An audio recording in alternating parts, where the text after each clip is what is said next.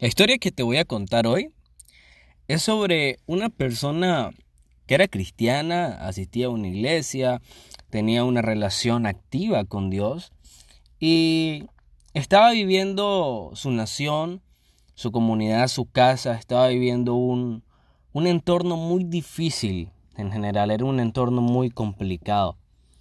Así de que esa, esa persona era una persona de oración.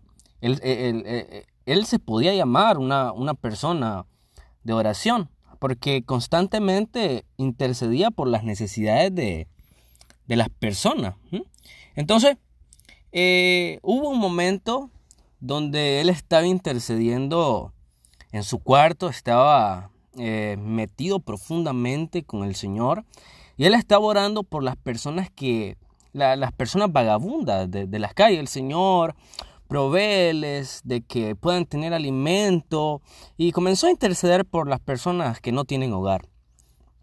Y terminó de interceder ese día y a los minutos que salió de su cuarto llegan a tocar su puerta y una persona necesitada, una persona que no tenía hogar, llega y le dice que si tiene algo de comer. Y tenía algo, pero por el apuro del momento le dice, no, no, no, no tengo nada.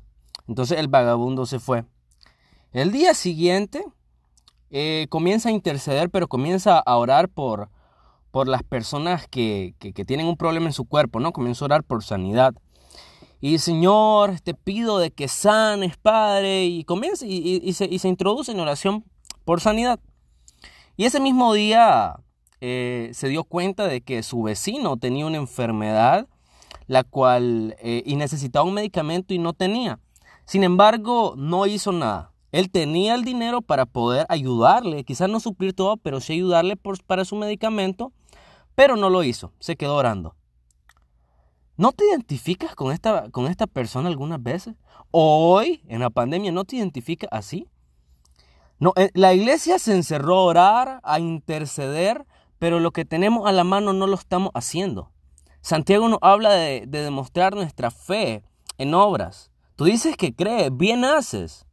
Entonces, creo que es un tiempo de orar mucho al Señor, porque creo que el Señor está prestando oído a nuestras oraciones, pero un tiempo de ir a accionar con lo que tengo en la mano.